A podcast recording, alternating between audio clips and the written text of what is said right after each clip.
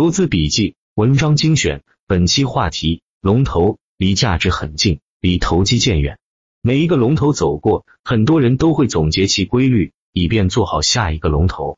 这一轮行情也不例外，龙头的轮番表演，估计又会让很多人在小本子上写下自己的心得，以史为鉴，可以知得失吗？但总结归总结，结论和思考方向可能完全不一样。有的人可能看到了更大的投机。而我看到的却是另外一番景象。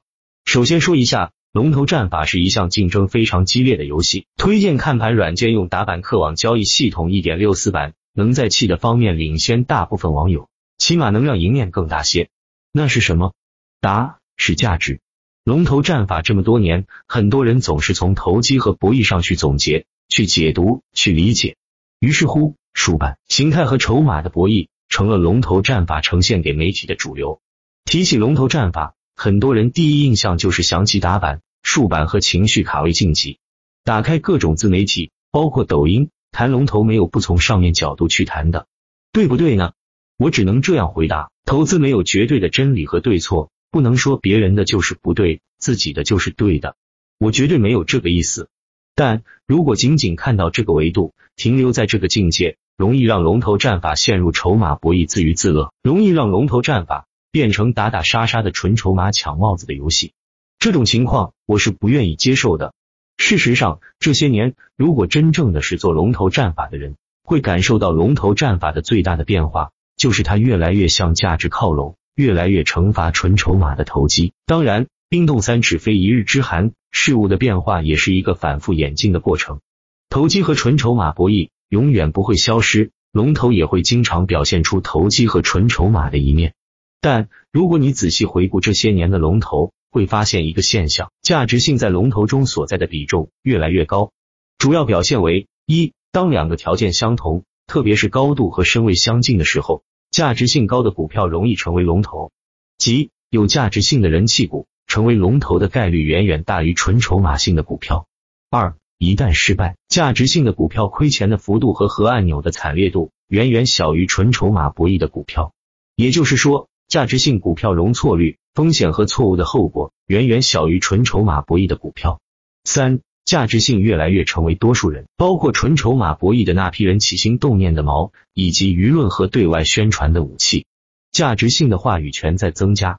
所以，如果你问我最近这些年在龙头的身上看到了什么变化，我毫不犹豫的回答：离价值越来越近，离投机越来越远。就拿最近来说。前段时间很多人都用九子夺嫡的图来找谁是跨年龙头，一开始根本没有九安的份，后来九安成了最终的跨年龙。其最终胜出的最大因素就是它的价值性在所有妖股中是最立得住的。而当九安在高位晃荡的时候，很多纯筹码博弈的股票上演天地板，一夜之间跌去二十个点。值此危难之时，不大厦之将倾的，同样是一个基本面有想象力的白酒。当然。行情不可能纯而又纯，夹杂着投机和筹码也在所难免。但我们看问题要看主要矛盾，要看趋势，要看方向。你当然可以指出，三阳马顺控发展依然是纯筹码的博弈，但今年价值类的龙头，无论数量和频率都远远大于纯筹码类的，出勤率远远高于往年。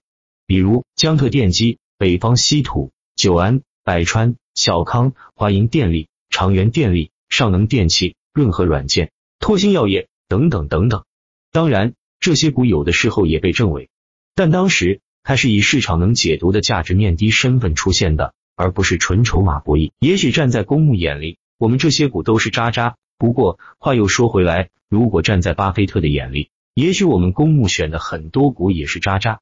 不能要求一步到位。如果我们站在跟过去比、跟纯筹码博弈比的角度，龙头的价值化趋势还是很明显的。这里的价值并不是单指业绩，而是指公司的基本面正在发生一种质的变化。这种质，要么是科技的进步，要么是新产品的问世，要么是受益国家最新的某个最新的政策，要么是主营业务的产品正在疯狂的涨价。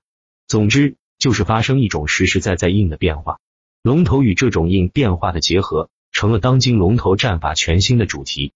而远离这个主题，纯粹看图看情绪。越来越偏离龙头的未来，今后再遇到一个股票，不能再大声疾呼靠图形太好了，而是应该问自己，它有质的变化吗？